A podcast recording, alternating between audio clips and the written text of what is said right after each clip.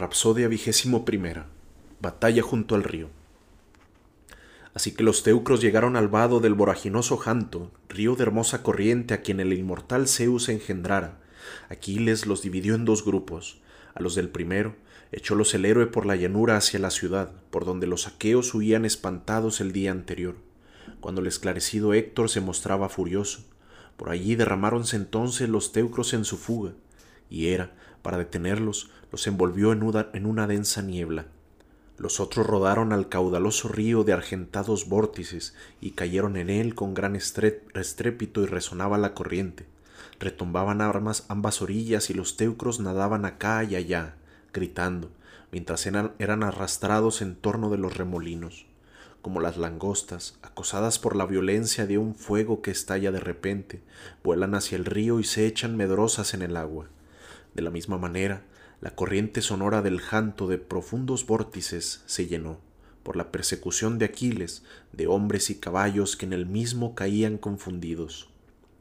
Aquiles, vástago de Zeus, dejó su lanza arrimada a un tamariz de la orilla, saltó al río cual si fuese una deidad, y con solo la espada y meditando en su corazón acciones crueles, comenzó a herir a diestro y a siniestro.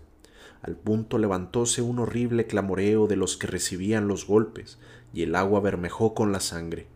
Cuando Aquiles tuvo las manos cansadas de matar, cogió vivos dentro del río a doce mancebos para inmolarlos más tarde en expiación de la muerte de Patroclo Menetiada. Sacólos atónitos como cervatos, les ató las manos por detrás con las correas bien cortadas que llevaban en las flexibles túnicas y encargó a los amigos que los condujeran a las cóncavas naves y el héroe acometió de nuevo a los teucros para hacer en ellos gran destrozo.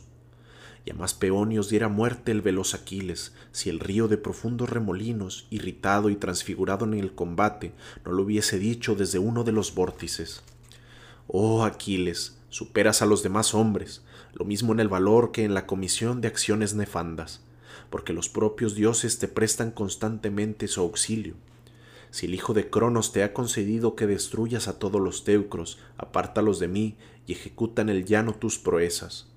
Mi hermosa corriente está llena de cadáveres que obstruyen el cauce y no me dejan verter el agua en la mar divina, y tú sigues matando de un modo atroz.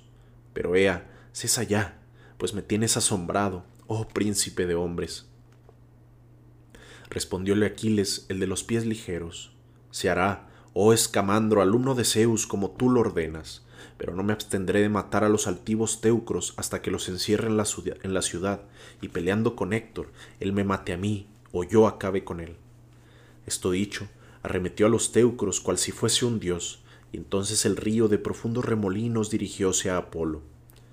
Oh dioses, tú, el del arco de plata, hijo de Zeus, no cumples las órdenes del Crónida, el cual te encargó muy mucho que socorrieras a los teucros y les prestaras tu auxilio, hasta que, llegada la tarde, se pusiera el sol y quedara a oscuras el fértil campo. Dijo, Aquiles, famoso por su lanza, saltó desde la escarpada orilla del centro del río, pero éste le atacó enfurecido, hinchó sus aguas, revolvió la corriente, y arrastrando muchos cadáveres de hombres muertos por Aquiles que había en el cauce, arrojólos a la orilla mugiendo como un toro, y en tanto salvaba a los vivos dentro de la corriente, ocultándolos en los profundos y anchos remolinos.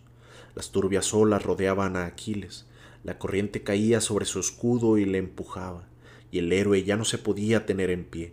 Asióse entonces con ambas manos a un olmo corpulento y frondoso, pero éste, arrancado de raíz, rompió el borde escarpado, oprimió la corriente con sus muchas ramas, cayó entero al río y se convirtió en un puente. Aquiles, amedrentado, dio un salto, salió del abismo y voló con un pie ligero por la llanura. Mas no por eso el gran dios desistió de perseguirle, sino que lanzó tras él olas de sombría cima con el propósito de hacer cesar al divino Aquiles de combatir y librar la muerte a los troyanos. Aquiles procuraba huir, desviándose a un lado, pero la corriente se iba tras él y le perseguía con gran ruido. El héroe, afligido en su corazón, saltaba, pero el río, siguiéndole con la rápida y tortuosa corriente, le cansaba las rodillas y le robaba el suelo allí donde ponía los pies. Y el Pélida, levantando los ojos al vasto cielo, gimió y dijo Padre Zeus, como no viene ningún dios a salvarme a mí, miserando, de la persecución del río, y luego sufriré cuanto sea preciso. Enseguida Poseidón y Atenea, con figura humana, cogiéronla en medio y le asieron de las manos mientras la animaban con palabras.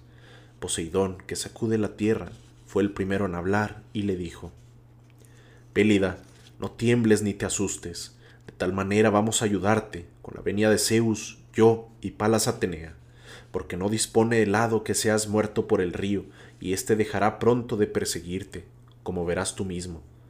Te daremos un prudente consejo por si quieres obedecer. No descanse tu brazo en la batalla funesta hasta haber encerrado dentro de los ínclitos muros de Ilión a cuantos teucros logren escapar, y cuando hayas privado de la vida a Héctor, vuelve a las naves, que nosotros te concederemos que alcances gloria Dichas estas palabras, ambas deidades fueron a reunirse con los demás inmortales. Aquiles, impelido por el mandato de los dioses, enderezó sus pasos a la llanura inundada por el agua del río, en la cual flotaban cadáveres y hermosas armas de jóvenes muertos en la pelea. El héroe caminaba derechamente, saltando por el agua, sin que el anchuroso río lograse detenerlo, pues Atenea le había dado muchos bríos, pero el escamandro no cedía en su furor, sino que, irritándose más contra el Pélida, hinchaba y levantaba a lo alto sus olas y a gritos llamaba al Simois. Hermano querido, juntémonos para contener la fuerza de ese hombre, que pronto tomará la gran ciudad del rey Príamo, pues a los teucros no le resistirán en la batalla. Ven al momento en mi auxilio, aumenta tu caudal con el agua de las fuentes, concita a todos los arroyos, levantadles olas y arrastra con estrépito troncos y piedras, para que no nademos a este feroz guerrero que ahora triunfa y piensa en hazañas propias de los dioses.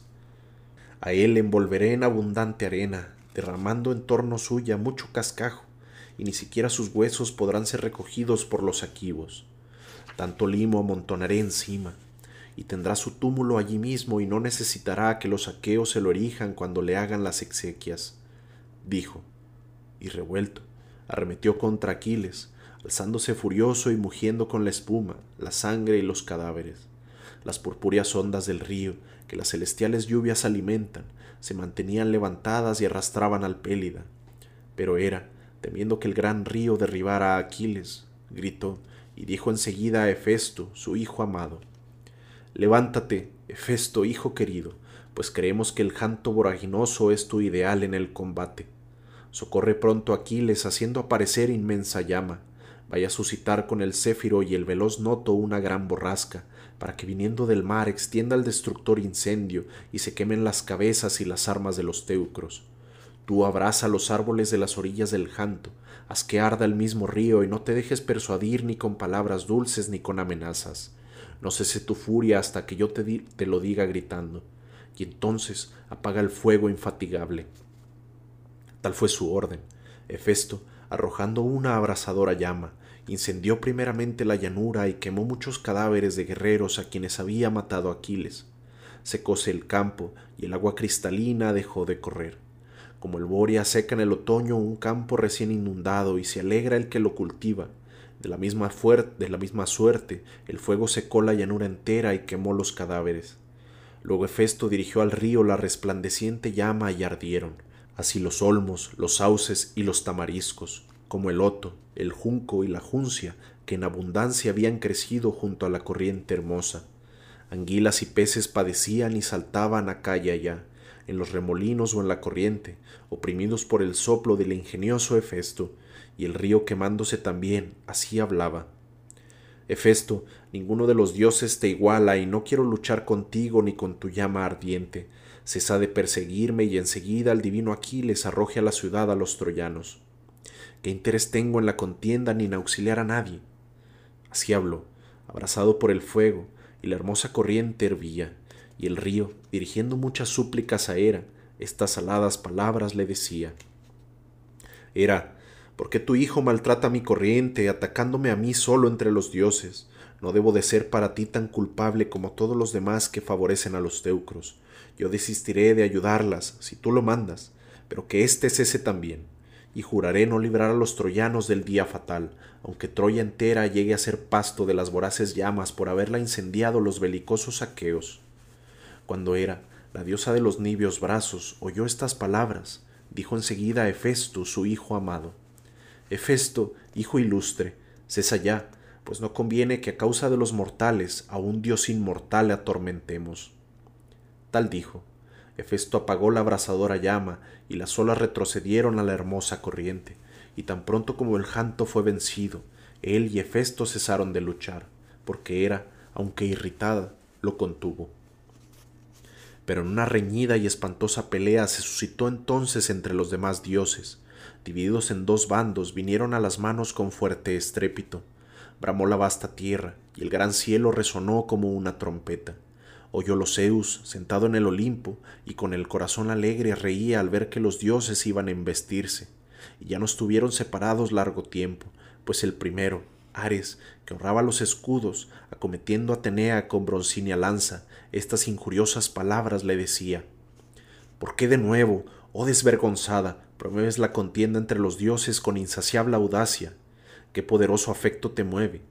¿Acaso no te acuerdas de cuando incitabas a Diomedes Tidida a que me hiriese, y cogiendo tú misma la reluciente pica la enderezaste contra mí, y me desgarraste el hermoso cutis? Pues me figuro que ahora pagarás cuanto me hiciste. Apenas acabo de hablar, dio un bote en el escudo flaqueado, horrendo, que en el rayo de Zeus rompería.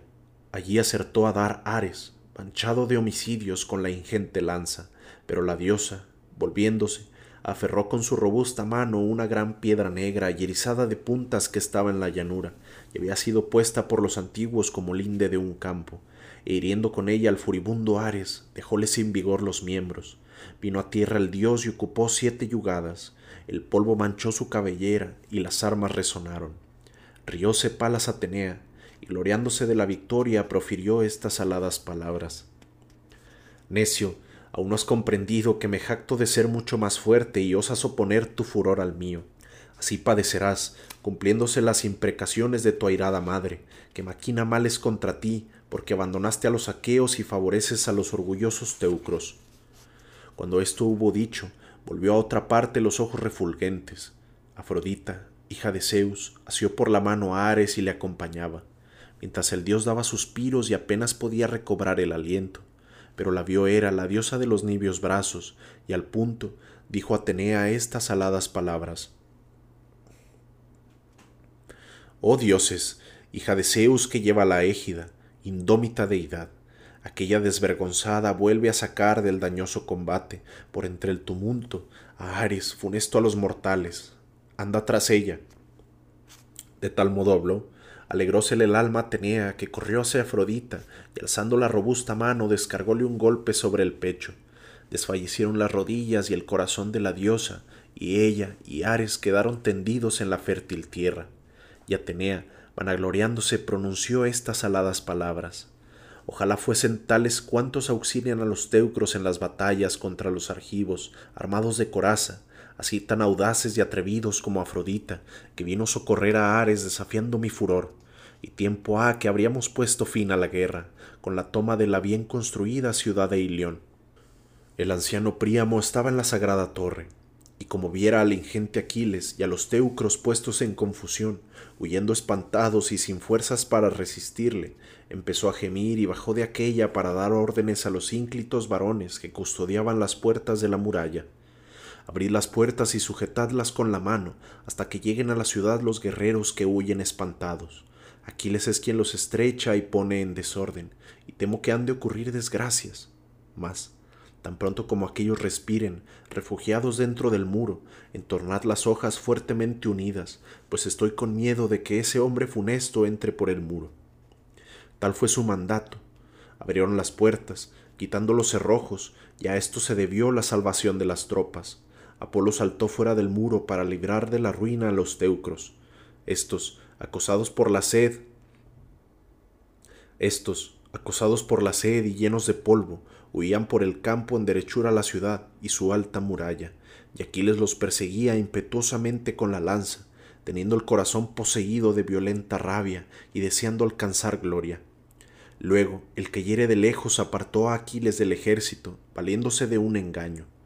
Tomó la figura de Agenor y se puso delante del héroe, que se lanzó a perseguirle, mientras Aquiles iba tras de Apolo por un campo panigio hacia el río Escamandro, de profundos vórtices, y corría muy cerca de él, pues el dios le engañaba con esta astucia a fin de que tuviera siempre la esperanza de darle alcance en la carrera.